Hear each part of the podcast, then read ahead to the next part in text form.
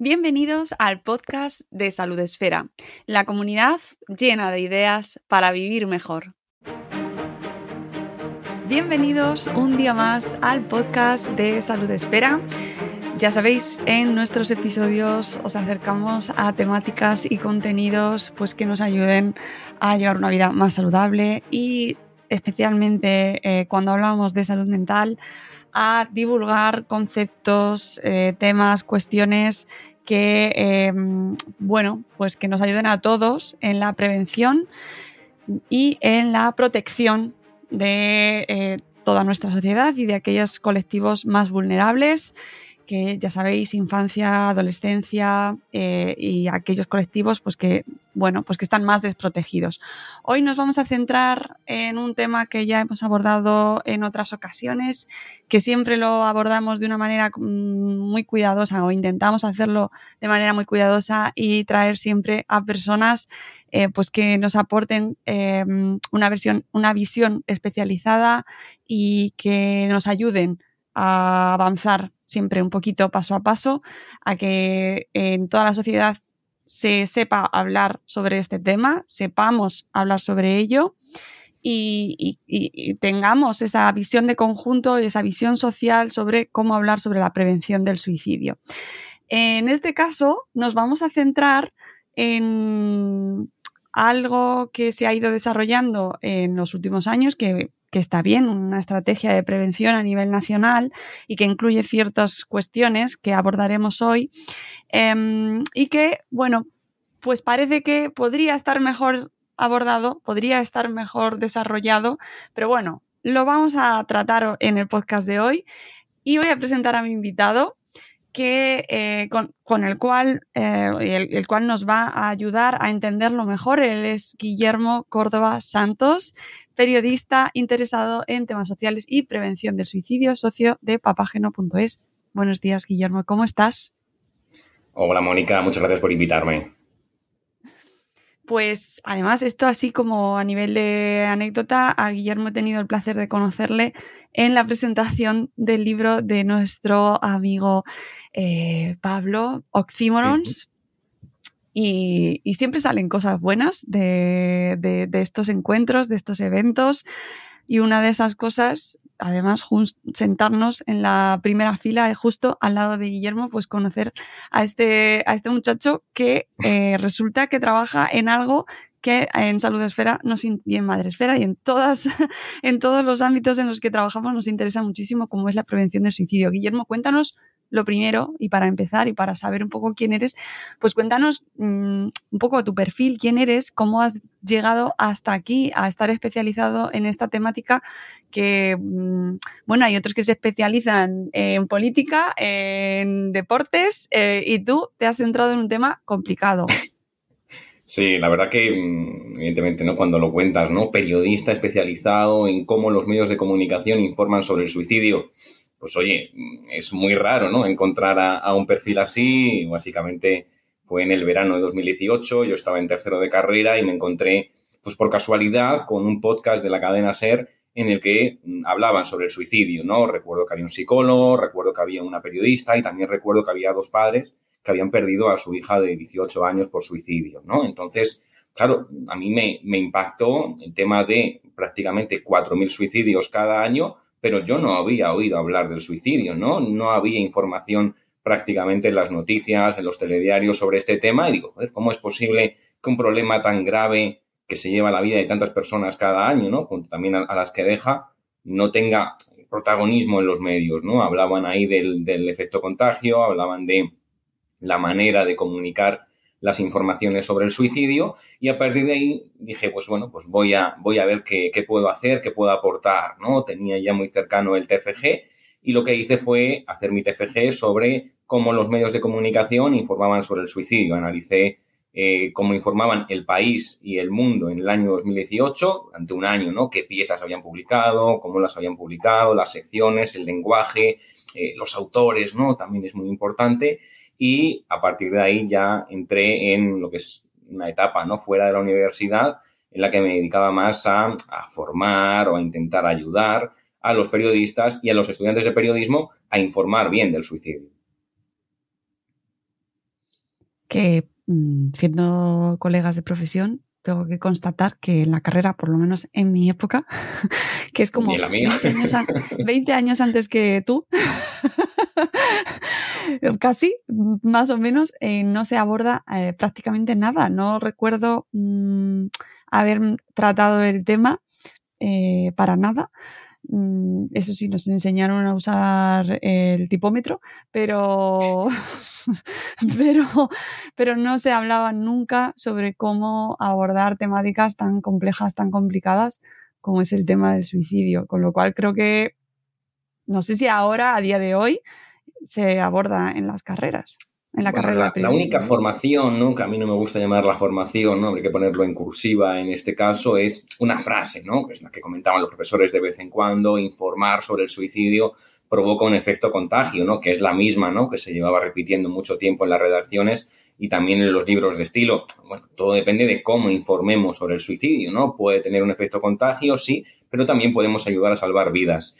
Y en la actualidad, salvo, por ejemplo, ¿no? María de Quesada, ¿no? que en alguna formación en las universidades de Valencia o yo también aquí en, alguna de Madrid, pues no hay realmente una formación, un taller, una clase, ¿no? En la que se enseña a los estudiantes este tema.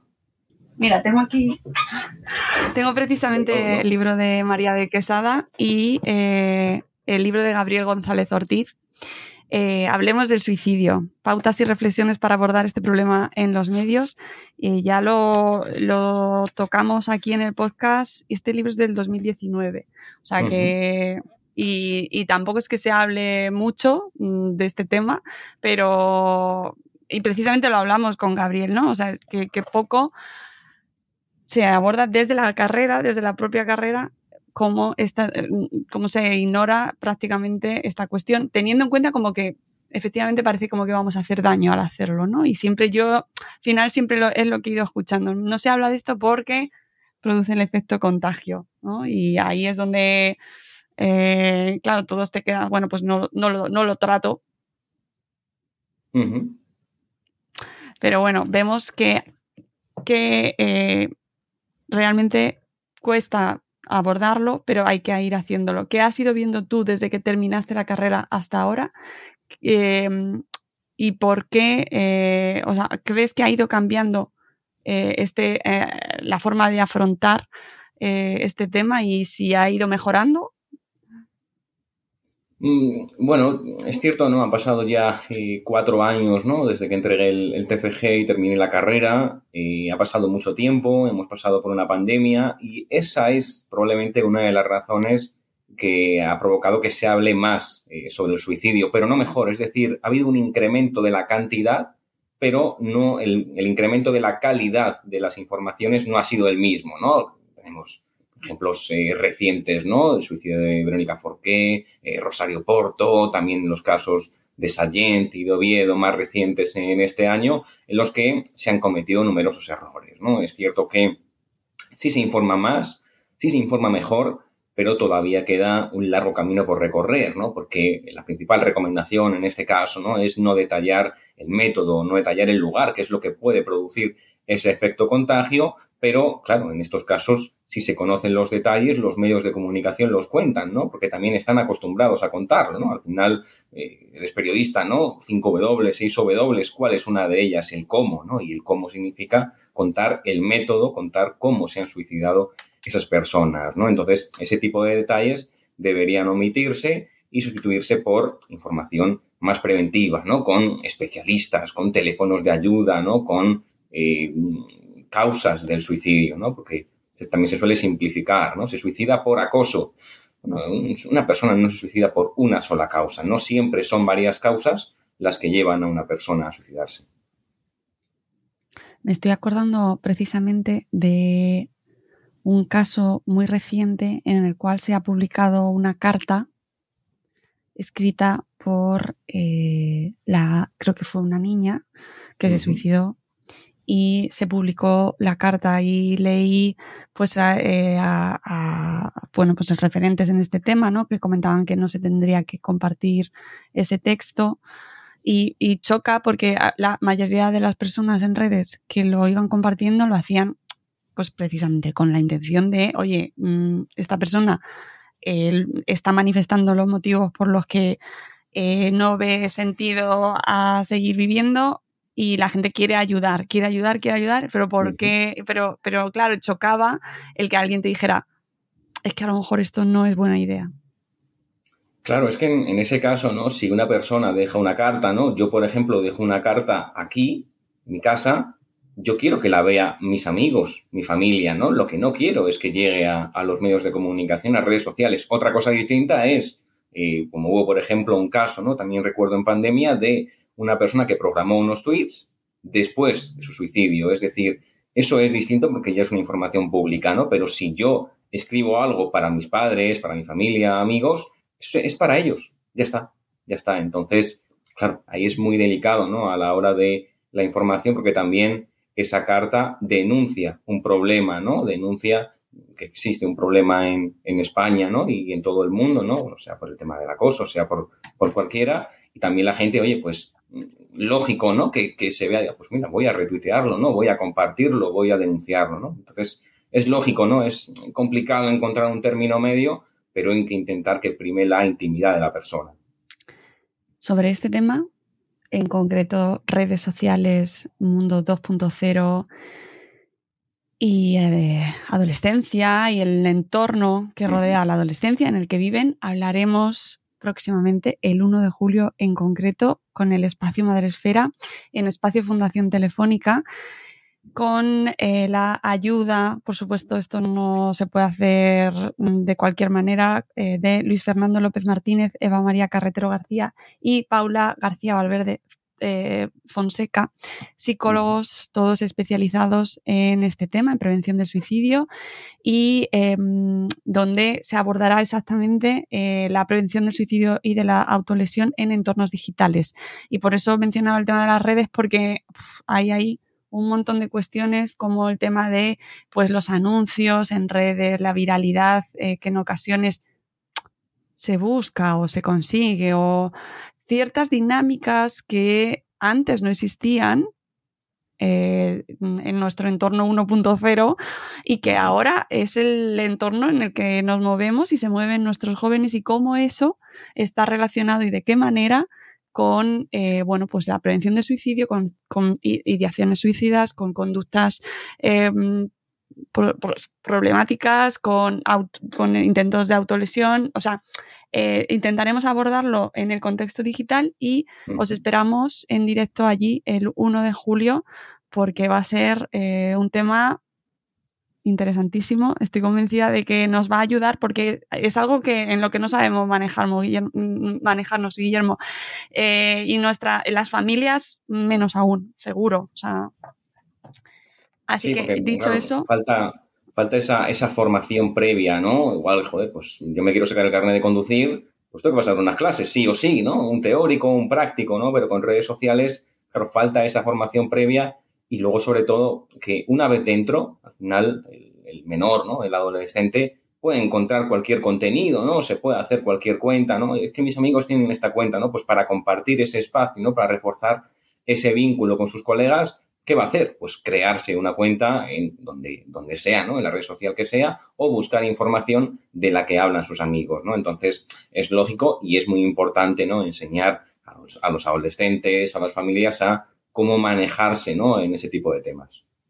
Sí, tengo muchas ganas de que llegue esa cita porque vamos a tener ahí mucha plancha, amigos. Pero precisamente antes convencionabas, y creo que una de las partes más positivas de, las redes y del mundo 2.0, que también mencionaremos el 1 de julio, es la parte que nos permite llegar a personas como tú, a divulgadores, a divulgadoras que hablan sobre la prevención del suicidio, ¿no? Y de hecho, pues tú trabajas en redes y eh, publicas contenido accesible mm, desde, desde Internet, con lo cual mm, vamos a dedicarnos a eso y eh, recientemente te has centrado desde tu labor periodística en la investigación de un recurso que se llevaba pidiendo mm, mucho tiempo, que era el teléfono de atención pues precisamente a las personas con eh, ideaciones suicidas o con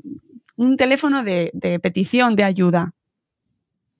Sí, sí, el, 024, ¿no? Al final es un recurso, ¿no? Que ya tiene más de, más de un año, un recurso necesario, que es imprescindible, pero que evidentemente tiene que ir acompañado de otras acciones, ¿no? Es un teléfono que puede ayudar, que puede acompañar a la persona, escucharla y ayudarla, pero claro, ¿no? Hay que tener en cuenta qué ocurre después, ¿no? Qué seguimiento tiene la persona y si se la puede derivar de forma inmediata, ¿no? A un recurso específico, ¿no? A una cita preferente, ¿no? Con su médico de cabecera o con salud mental, ¿no? Con el recurso que toque.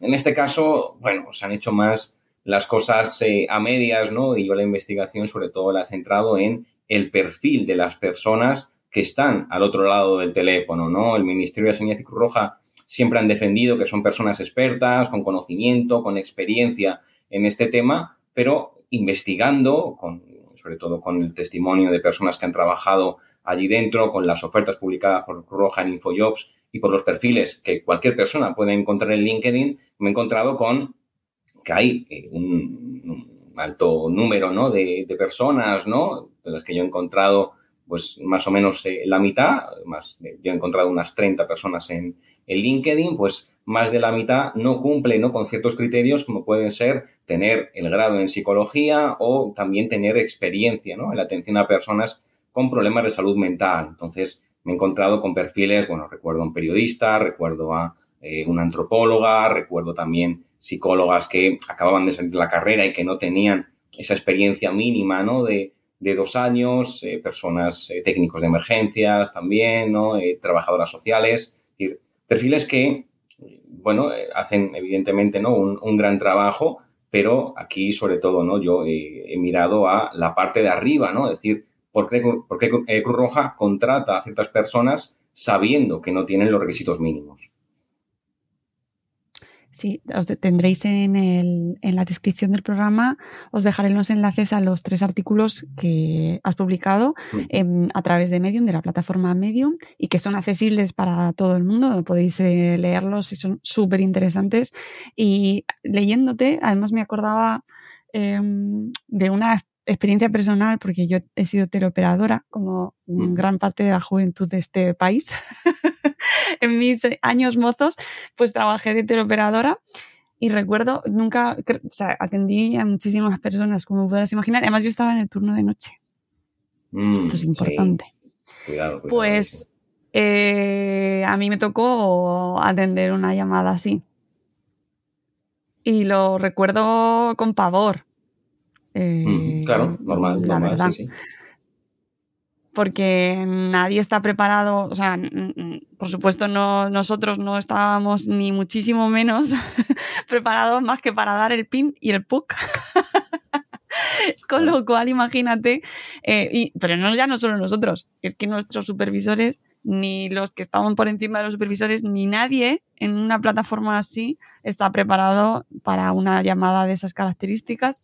Y no sé que sé, para así cerrarlo pronto, no, terminó mal, pero, pero recuerdo que me impactó muchísimo la sensación de desconocimiento absoluto de qué hacer y mm, la, la, responsabilidad máxima, ¿no? O sea, que, que, esa persona es una cosa que sí que, que, me pasaba en general y que veo que, que todos los teleoperadores pueden opinar, que la gente está muy sola y que en general en cuanto llamas a, a un servicio de teleoperadores o, a algún servicio en el que te atiende una persona, se manifiesta esa necesidad de que te escuchen. Cuanto más cuando estás pasando una situación pues tan complicada como esta. O sea que simplemente quería aportar eso porque como dato de lo de lo complicado que es ponerse al, al, otro lado ¿no? del teléfono cuando recibes una llamada así y de lo mucho que tienen que estar, de lo muy bien que preparados que tienen que estar aquellas personas que lo hagan. No, en, en, este caso, bueno, las personas que han trabajado ¿no? en, en el 024 ¿no? y que todavía siguen trabajando recibieron una formación, ¿no? una formación inicial, ¿no? sobre todo las personas que entraron el 10 de mayo, recibieron una formación inicial de más o menos 21 días, ¿no? desde el 1 de abril pero claro, hubo personas que entraron más tarde, ¿no? Que entraron a mediados de abril o que incluso hubo un grupo también notable que entró el 28 de abril. 28 de abril eh, entran en la formación 10 de mayo es cuando empieza el teléfono. Entonces, el límite temporal, ¿no? Es, es, muy corto, ¿no? Y refleja que se hizo todo con, con demasiada prisa, ¿no? Cruz Roja y el Ministerio de Sanidad lo hicieron todo con, con demasiada prisa y esa formación ayuda, ¿no? Pero hay que tener en cuenta cómo de preparados están esas personas antes de la formación, ¿no? No es lo mismo formar a un psicólogo, ¿no? Que ya tiene unas nociones, bueno, más o menos básicas, ¿no? Sobre, sobre todo salud mental, porque no hay una asignatura específica en ninguna carrera de psicología de España, en ninguna universidad de España sobre el suicidio, es decir, es triste, ¿no? Pero es así. Entonces, claro, no es lo mismo, ¿no? Formar, bueno, un periodista como yo, por ejemplo, que a un psicólogo. Entonces, el, grado, ¿no? De formación previa es muy, muy importante y sobre todo también el, tema de los trabajadores, ¿no? Me, me, contaban que había habido bajas por ansiedad, bajas por estrés, ¿no? Porque también estamos hablando de vidas claro, son ocho horas atendiendo un, teléfono y te están hablando eh, casi, casi de lo mismo, ¿no? Sobre suicidio, tengo un compañero, tengo un amigo, yo tengo ideas suicidas, entonces eso a la persona le, le, puede afectar muchísimo y es necesario que haya un espacio de cuidar al que cuida, ¿no? Más allá de unas buenas eh, condiciones laborales, ¿no? unas condiciones laborales dignas, también un apoyo psicológico para que esa persona, si lo necesita, si ve que la situación le supera, diga, oye, tengo que parar, tengo que hacer algo, tengo que hablar con alguien para hablar de esto. Claro, porque a, lo mejor la gente no lo tiene claro del todo, pero ¿cuál es el objetivo fundamental eh, del 024 y hasta dónde puede llegar? Es decir, ¿qué límites tiene sus competencias? A ver, el, 024 como tal es un recurso sobre todo dirigido a, la escucha para personas con ideas suicidas, para sus eh, familiares y allegados o también para personas que han perdido un ser querido por suicidio. Pero el 024 como tal no puede derivar, no está dentro del sistema para derivar a una persona con una cita preferente. las personas que están allí van a ofrecer eh, pautas, van a ofrecer información, van a ayudar a la persona, la van a escuchar, la van a acompañar durante la llamada, pero claro, la ideación suicida es algo que permanece en el tiempo. Yo llamo, pero cuando cuelgo sigo pensando en el suicidio, ¿no? Puedo estar más calmado, puedo estar más comprendido, me puedo sentir mejor, pero esa ideación eh, permanece en el tiempo y es por eso que es necesario un seguimiento, ¿no? Un recurso de apoyo para que esa persona, después de llamar, diga, oye, pues me han conectado con este otro recurso, ¿no? Claro, eso como tal no existe, ¿no? La persona llama al 024, cuelga, pero después, si quiere ese apoyo, tiene que llamar a su centro de salud, a su médico de cabecera, o psicólogo, o buscar a un psicólogo privado, ¿no? Pero claro, buscar un psicólogo privado significa tener dinero en la cartera que te permita pagar un psicólogo privado. Si lo tienes, venga, pues te lo puedes permitir, pero si no lo tienes, hay que elegir, ¿no? También entre eh, comer, el alquiler, el colegio, los hijos o, eh, en este caso, un psicólogo, ¿no? Y la gente, evidentemente, si no tiene recursos, va a elegir no ir a ese recurso. Claro, pero hay que ser muy conscientes de que de la importancia precisamente de, de, qué perfil estás poniendo detrás, de qué condiciones tienen de trabajo, de qué formación y de, cómo están atendiendo eh, ese teléfono, ¿no? Que eso lo abordas tú en los reportajes precisamente. Sí, sí, no, sobre todo, ¿no? Lo que la clave para mí del, reportaje es cómo Cruz Roja está contratando, ¿no? Lleva contratando desde el inicio, desde antes que se pusiera en marcha el servicio, contratando a personas sin la experiencia y el conocimiento suficiente, ¿no? Lo hacía sobre todo a través de InfoJobs, publicando ofertas en las que no se especificaba realmente que ese recurso, ¿no? Que esa oferta iba para trabajar en el 024, pero claro, ha habido personas, ¿no? Con las que yo he hablado que me comentaban, ¿no? Yo me inscribí en esta oferta y después me llamaron por teléfono, hice una entrevista por Teams y entré a trabajar en el, en el 024. Realmente la oferta, si tú la ves, dice eh, operador Departamento de Salud Cruz Roja. El Departamento de Salud puede ser muchas cosas, ¿no? Pero claro, Departamento de Salud es, por ejemplo, el lugar donde estaba incluido, ¿no? Y donde sigue incluido el, el 024 de, de, Roja, también era el lugar donde las personas que han trabajado allí me contaban que estaban dentro, es decir, ellos trabajaban dentro del Departamento de Salud. También, por ejemplo, el manual de acogida de la edición de marzo de 2022 de Cruz Roja incluía el 024 dentro del Departamento de Salud y el LinkedIn, eh, al final buscando ¿no? a personas que han trabajado en el 024, eh, reflejaban en su experiencia operador o supervisor del Departamento de Salud, ¿no? Y luego ya especificaban en el teléfono 024, ¿no? Del suicidio. Entonces, Claro, si tú en la oferta no especificas qué tipo de perfil eh, requieres, ¿no? En este caso, bueno, psicólogo con experiencia, pues evidentemente cualquier persona que cumpla más o menos con ciertos requisitos dice, ah, pues mira, pues voy a meterme aquí, ¿no? No, no se detalla, ¿no? Que es en el 024, pero claro, si la persona no lo sabe, se va a meter porque la persona está buscando trabajo y los requisitos que piden, ¿no? Que son muy mínimos, eh, sí, sí, que le encajan, ¿no? Cuando, más allá de eso, ¿no? Habría que pedir a Cruz Roja un poco más de eh, sinceridad, ¿no? De, honestidad, de decir, oye, este, esta oferta es para trabajar en el 024. Claro, un servicio como este. Mm, además, tú mencionas precisamente en, el tercer, hay tres, eh, tres reportajes y en el tercero hablas de un perfil eh, que complementa este, este anterior de los trabajadores, ¿no? de personas empleadas para este servicio, que es el de los voluntarios. explícanos un poco este perfil de repente, ¿por qué surge? Bueno, esto fue porque, claro, eh, imagínate, 10 de mayo, bueno, el 9 de mayo estuve en el Jardín Botánico, ¿no? Cuando se presentó eh, una campaña de comunicación, ¿no? Informativa, radio, en televisión, marquesina, ¿no? Lo, típico. Se presentó una campaña para anunciar, ¿no? El lanzamiento del 024 que empezaba a funcionar el 10 de mayo. Entonces, solo el 10 de mayo el servicio recibió mil llamadas. En la primera semana, más o menos entre 800 llamadas todos los días, 800, 800. La segunda semana bajó un poco más, creo que era entre 500 y 600. Pero vamos, básicamente en solo 14 días fueron más de 9.000 llamadas.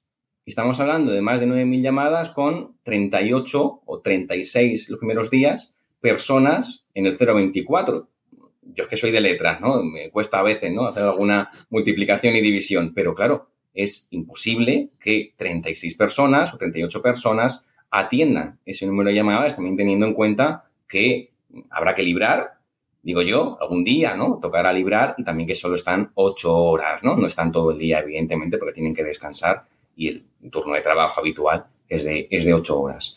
Bueno, entonces por, la alta demanda, Cruz Roja eh, avisó a sus voluntarios ¿no? que vinieron de otras provincias de, España y les pagó el viaje y el alojamiento, ¿no? Pero no les pagó por el trabajo realizado. Entonces, esos voluntarios ayudaron a las personas que estaban ya en el servicio, ¿no? Los operadores del 024 a atender la alta demanda porque evidentemente se habían sentido superados, ¿no? Y sobre todo, también hay que ponerse en la piel de las personas que estaban allí dentro, ¿no? Tú imagínate que tienes, estás atendiendo una persona y en la pantalla, ¿no? El C24 trabajaban también con, con pantallas, estás viendo, oye, pues hay tantas llamadas en espera, ¿no? Y dices, joder, acabo de empezar y hay tantas llamadas y cuelgas una llamada y te entra otra, entonces no tienes también ese espacio para eh, respirar, para intentar analizar qué ha pasado, porque hay llamadas que pueden ser de, oye, pues tengo un amigo que tiene ideas suicidas, dame pautas, vale, igual son 15 minutos, ¿no? Pero hay otras que puede ser un suicidio en curso, ¿no? De he cometido este método, he usado este método, estoy aquí, hay que llamar al 112, hay que, claro, y eso a la persona le puede afectar porque no todas las vidas se, se pueden salvar, ¿no? Entonces, es un tema muy delicado y sobre todo hay que cuidar al personal, más allá, como comentaba antes, ¿no? En las condiciones laborales, permitirles ese espacio de liberación, ese espacio de descanso, ese espacio de contar qué está pasando, expresar sus emociones y poder ayudar a que realicen su trabajo de la mejor forma, eh, de la mejor forma posible. Sí, sí, sí, porque además es que si atiendes el teléfono, atender un servicio telefónico es estresante ya de por sí. Si encima en esas circunstancias ese volumen y esa gravedad que implica cada una de esas llamadas, es que no me, no me puedo poner en, en, la piel de esas personas. No me extraña los testimonios de las personas que te han, que te han dado de estrés, de, de alta rotación. Claro, si tienes una alta rotación en un servicio que necesita además de una formación muy concreta y muy específica que no se les está dando del todo, pues ahí hay algo que no... Que no. Claro, claro, evidentemente hay, hay, hay un problema porque estamos hablando de vidas. Es decir, tú puedes trabajar en otro tipo de trabajo, ¿no? que también evidentemente es importante, pero en este caso estamos hablando de vidas y la persona cuando coge el teléfono puede ser un profesor que cuenta ¿no? que hay un caso de bullying ¿no? en su clase y que quiere pautas ¿no? para ayudar a esa persona, o puede ser una persona que está en un punto concreto de Madrid o que ha cometido o que ha utilizado ¿no? un, método de suicidio y que, claro, el operador no sabe qué, se va a encontrar, ¿no? Puede ser eh, cualquier cosa y debe estar preparado para hacerlo, ¿no? Por eso es necesario que se cumpla el pliego de, de, técnicas del, del, Ministerio de Sanidad, que se cumpla con ese perfil de persona con formación, con conocimiento, con experiencia en el abordaje de este tipo de, problemáticas y, por supuesto, también luego cuidar a las personas que están al otro lado del teléfono porque es muy complicado, ¿no? Bueno, ya por supuesto, hacer un seguimiento, es decir, conectar a la persona con otro recurso para que pueda seguir viviendo, ¿no? Porque si sigue sufriendo, eh, el problema, ¿no? Va, va a permanecer y eso puede llevar a la persona al suicidio. Eh, en los artículos mencionas también que has pedido eh, información y, bueno, explicaciones, ¿no? Como servicio público que son al Ministerio de Sanidad y a Cruz Roja, entiendo también. Claro, es que, a ver, Cruz Roja como tal, cuando tú escribes a Cruz Roja, ellos te derivan directamente al Ministerio de Sanidad. Es decir, Cruz Roja es la que contrata al personal. Roja es la que lleva el teléfono, la que atiende con su personal el teléfono. Pero tú escribes, bueno, como hice yo, ¿no? En, junio, eh, escribes a, bueno, en junio, digo, en mayo, estaba yo hablando de, junio. Eh, escribes a Cruz Roja y te derivan directamente al Ministerio de Sanidad. Te dicen, no, no, a cualquier tema sobre el 024 tienes que escribir al Ministerio de Sanidad.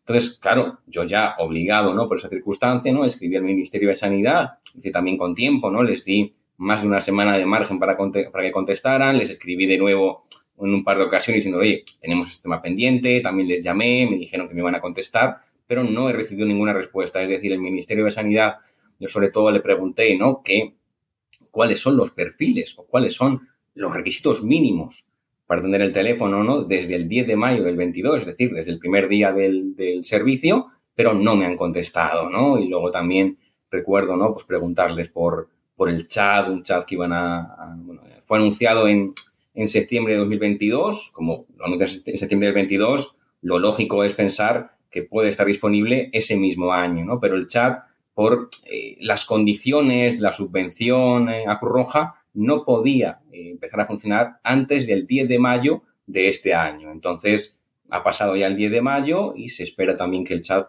empiece a funcionar a finales de junio, ¿no? Si no lo hace en junio, pues ya con el tema de las elecciones y el verano es posible que lo lleven a septiembre, ¿no? Pero es un recurso también muy potente y también hay que tener cuidado, ¿no? Porque claro, lanzas un chat, no sé si también irá acompañado por una campaña, pero claro, ¿cuántas personas van a estar en el 024 atendiendo el chat y las llamadas? Que antes solo eran las llamadas, ¿no? Ahora también es el chat. Entonces, es muy complicado atender una alta demanda, ¿no? Debería haber ahora mismo, ¿no? Desde el 10 de mayo 45 personas trabajando en el 024, pero no sabemos exactamente si son 45 o son menos, ¿no? Entonces, ha faltado, bueno, desde siempre, ¿no? Desde el principio, una falta de transparencia, una falta de información que contrasta, ¿no? Con vamos a dar visibilidad al suicidio, vamos a hablar más del suicidio.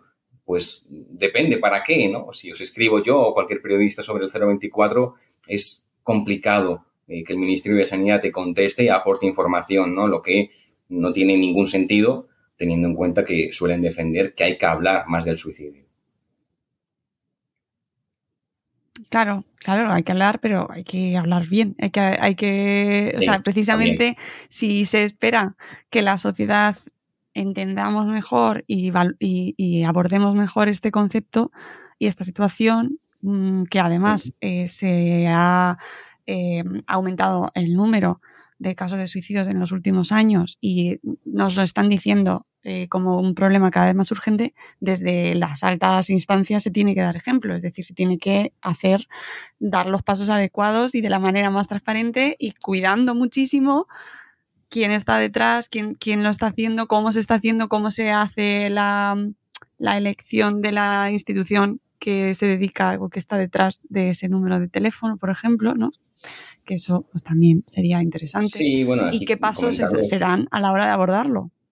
Sí, sí, en este caso comentar dos, dos detalles, ¿no? En un principio, claro, eh, el teléfono, bueno, el anuncio del presidente del gobierno fue en octubre eh, el teléfono, la elección del número de teléfono fue en diciembre y claro, es un proceso largo, ¿no? Es cierto, ¿no? Que hay que anunciarlo contigo, pero es un proceso largo, ¿no? A la hora de el teléfono, ver quién lo atiende, formar a las personas. Es largo, ¿no? Eso es eh, comprensible, ¿no? Pero no se hizo una reunión, ¿no? Con entidades que tienen ese tipo de teléfonos, ¿no? Lo ideal hubiera sido, ¿no? Juntar a entidades que ya conocen, ¿no? Cómo atender ese teléfono, el teléfono de la esperanza, el teléfono contra el suicidio de la barandilla, el teléfono de la Fundación ANAR, juntarlos a todos y decir, oye, vamos a crear un teléfono de tres cifras. Dadnos eh, un poco de experiencia, ¿no? ¿Qué os habéis encontrado? ¿Qué recursos creéis que hay que mejorar? ¿Cómo atender a las personas? ¿Qué perfiles? ¿Cuántas? Es decir, bueno, un poco de abrir lo que es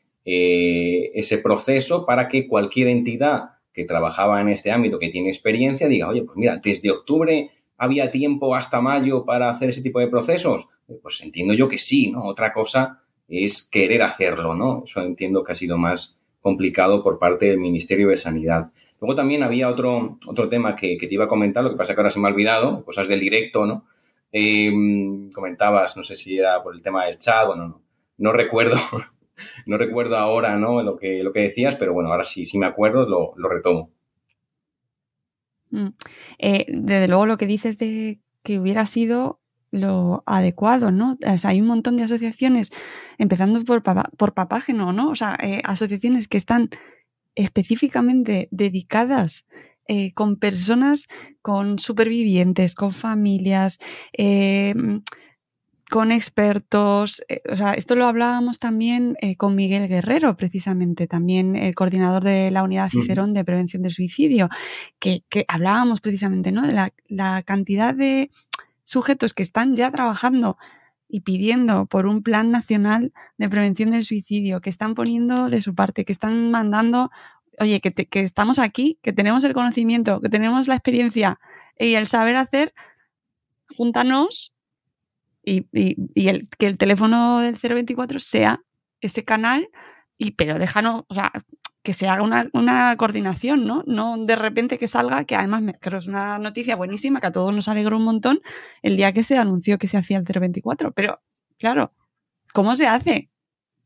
Sí, sí, no, evidentemente, ¿no? Había que haber contado con diferentes perfiles, ¿no? No solo perfiles con, con, experiencia, con conocimiento, ¿no? Personas que, por ejemplo, atienden a personas con ideas suicidas, ¿no? Como es el caso de Miguel, pues evidentemente había que hacer un trabajo en conjunto, ¿no? Porque el suicidio se previene ayudándonos entre todos, ¿no? Poniéndonos cada uno su, granito de arena, ¿no? Puede ser un bombero, un periodista, un psicólogo, pero cualquiera puede ayudar a esa prevención. Y ahora ya retomo, ¿no? El tema ese que se me había olvidado es el tema de las campañas de comunicación, de concienciación. Es decir, solo ha habido una campaña, que fue del 10 de mayo al 30 de junio del año pasado. Claro, ¿por qué no se han hecho más campañas sobre el suicidio, no? Pues vamos a aprovechar, por ejemplo, oye, 10 de septiembre, el Día Mundial. Pues vamos a hacer una campaña sobre el 024, sobre pedir ayuda, yo qué sé, ¿no? El día también, eh, el tema de la salud mental, el día de, de octubre. vamos a hacer otra, otra campaña para animar a la gente a conocer el servicio, a que llame, a que se integre, a pedir ayuda.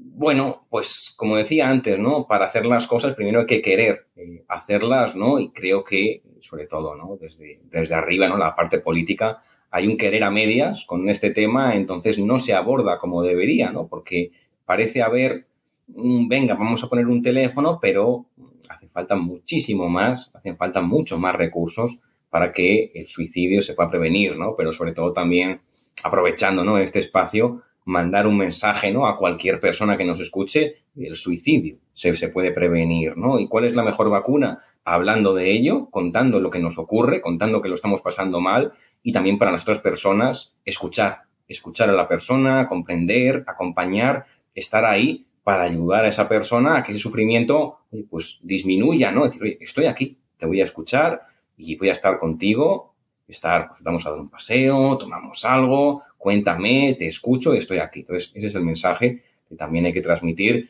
desde los medios de comunicación, por supuesto, pero también con campañas de, comunicación. Claro. Y una cosa fundamental que también comentas en tus artículos y que también requiere de su, de su trabajo y, que entiendo que debería estar contemplado, no lo sé cómo se desarrollará, que es el tema del seguimiento de esas llamadas, de la capacidad que se tiene de gestionar esa información, de qué, qué se puede sacar de, de ese servicio. Eh, hay un montón de datos ahí.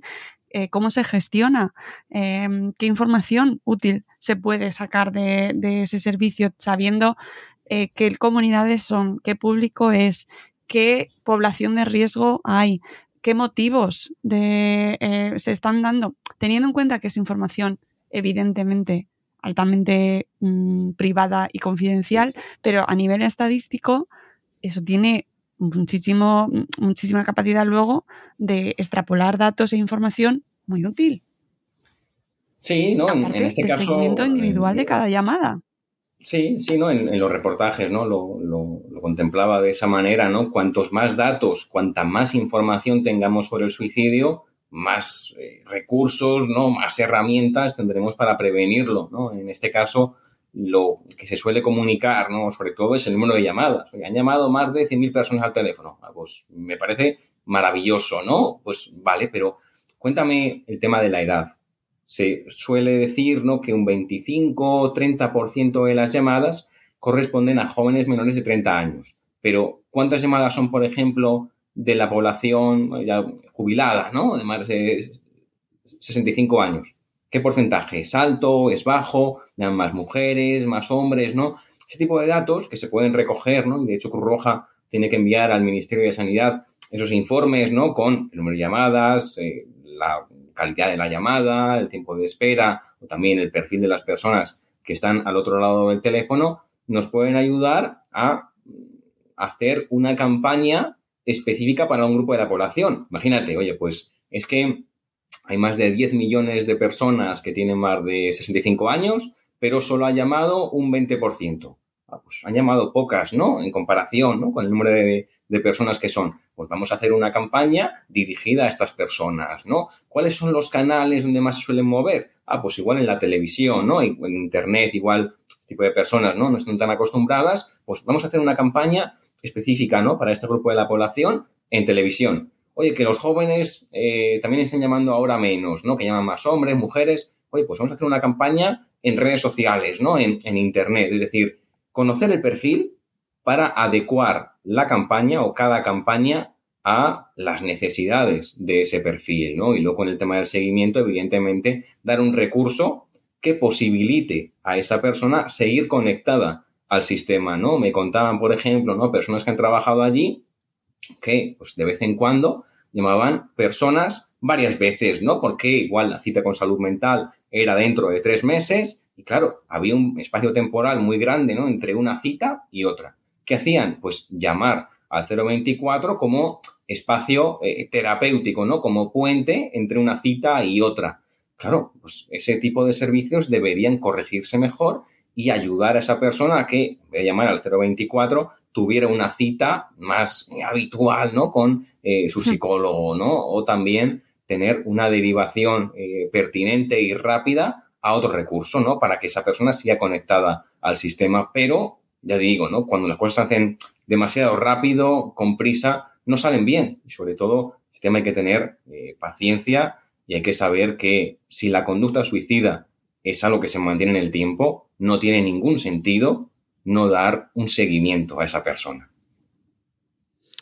Claro, es que siendo tan complejo como es, pues es que es fácilmente mm, visible, ¿no? Que hay carencias ahí que hay, que en todos los niveles afectan a este servicio también. Es decir, sabemos que hay carencias de recursos en el sistema público que evidentemente el, 024 no puede cubrir, no puede compensar, pero que eh, al final se reflejan ahí también, ¿no? Y es evidente. O sea, es que eso no sabemos, pero bueno, que no sea, que, al final el propósito de este programa y, y, contar contigo y tu testimonio y todo tu trabajo, pues que sea poner de manifiesto que el 024 puede ser una herramienta valiosísima, que es, un buen paso, es un gran paso enorme que ya se haya creado, pero que no sea, que no se haga a parches, porque realmente eh, puede tener un impacto muy fuerte en la sociedad si se utiliza bien y se utiliza como un agente de prevención más, ¿no? Sí, luego, claro, más es un parche, una barrera, ¿no? Pero es como si pones una barrera, ¿no? Por ejemplo, una, una inundación pues si sigue saliendo el agua, esa barrera no va a ser necesaria, ¿no? Hace falta poner otra barrera o si no el agua, ¿no? Va, a subirla, ¿no? Va a cubrirla. Claro, también hay que tener en cuenta, por ejemplo, qué expectativas tiene la persona cuando llama al teléfono, ¿no? O qué, eh, en, qué situación se encuentra, ¿no? Porque si ella siente que el 024 la puede ayudar y luego no encuentra ese espacio de ayuda, se puede sentir, joder, pues he llamado a este recurso que me han, que me han recomendado y tampoco me ayudan, ¿no? No, no encuentra ese espacio para que la ayuden, ¿no? Pues eso para la persona con ideas suicidas, ¿no? Que ya tiene planificado el suicidio, ¿no? Que sabe cómo, sabe dónde o, sabe cuándo, puede ser un peligro, ¿no? Puede aumentar el riesgo y es muy importante por eso hacer un recurso de calidad, un recurso asistencial que permita la continuidad dentro del sistema y que permita conectar a la persona con otro recurso para que ese sufrimiento pueda disminuir y sobre todo que la persona pueda encontrar alternativas a la muerte y decir, joder, pues ahora me siento mejor, ¿no? Otra campaña, por ejemplo, sería contar con testimonios de personas que han superado un intento de suicidio, una idea suicida, ¿no? Que han perdido un ser querido por suicidio, para mostrar la realidad, mostrar que hay ciertos mitos de, vaya, yo me suicido, pero evidentemente hay personas que se van a sentir muy afectadas por este tema y van a iniciar un duelo complejísimo. Sí, Sí, y sobre todo que no, que no se convierta, que no sea, que no tenga ese efecto eh, negativo que comentabas tú, que es tan peligroso y que, fíjate, eh, todo lo contrario al, objetivo que tiene, ¿no? Que, o sea, que, al final es muy importante que se haga bien y que trabajo como el tuyo de investigación y de, y de, de, traerlo ¿no? a, pues al frente y hablar sobre ello, pues tiene mucha importancia precisamente para que primero habrá gente que no sepa que existe, que ya es un avance, que sepan que existe el 024 y que lo pueden utilizar.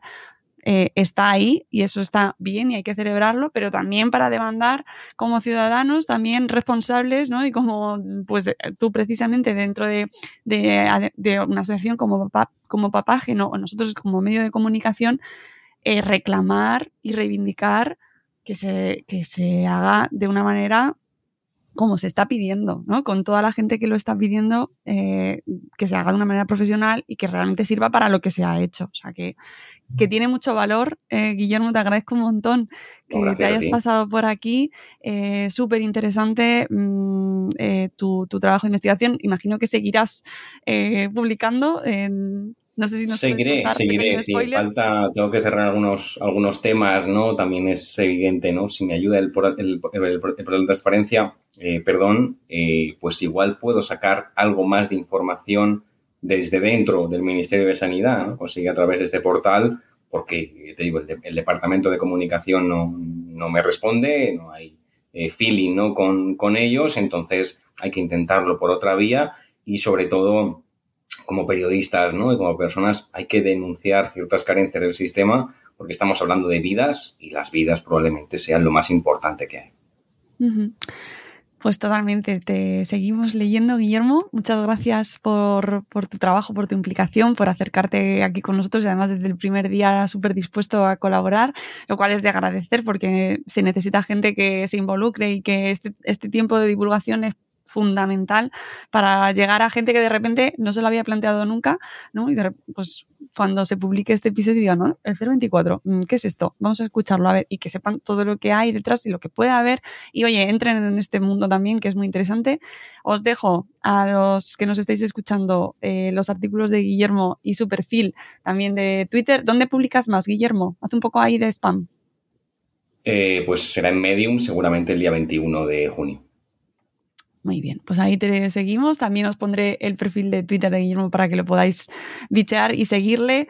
Y, nada, que nos veremos el 1 de julio a toda nuestra audiencia. Guillermo también seguro que le vemos por ahí en Espacio Fundación Telefónica, en este programa Espacio Madresfera dedicado a precisamente la prevención del suicidio y de las autolesiones en la población adolescente, preadolescente y adolescente, que hoy precisamente leía un tuit que me lava la sangre de una, eh, pues personal educativo, eh, del entorno educativo, que decía que había abierto cada vez más expedientes eh, por, eh, por casos de autolesiones, que está subiendo muchísimo el número de casos y queremos que nuestra audiencia más familiar... Mm, eh, entre en este tema de la manera más empática posible, más positiva. Ya sabéis que siempre nuestra intención, tanto desde Salud Esfera como desde Madre Esfera, pero hay que hablar de esto, amigos, hay que hablar de esto, hay que hablar del suicidio y hay que hacerlo bien.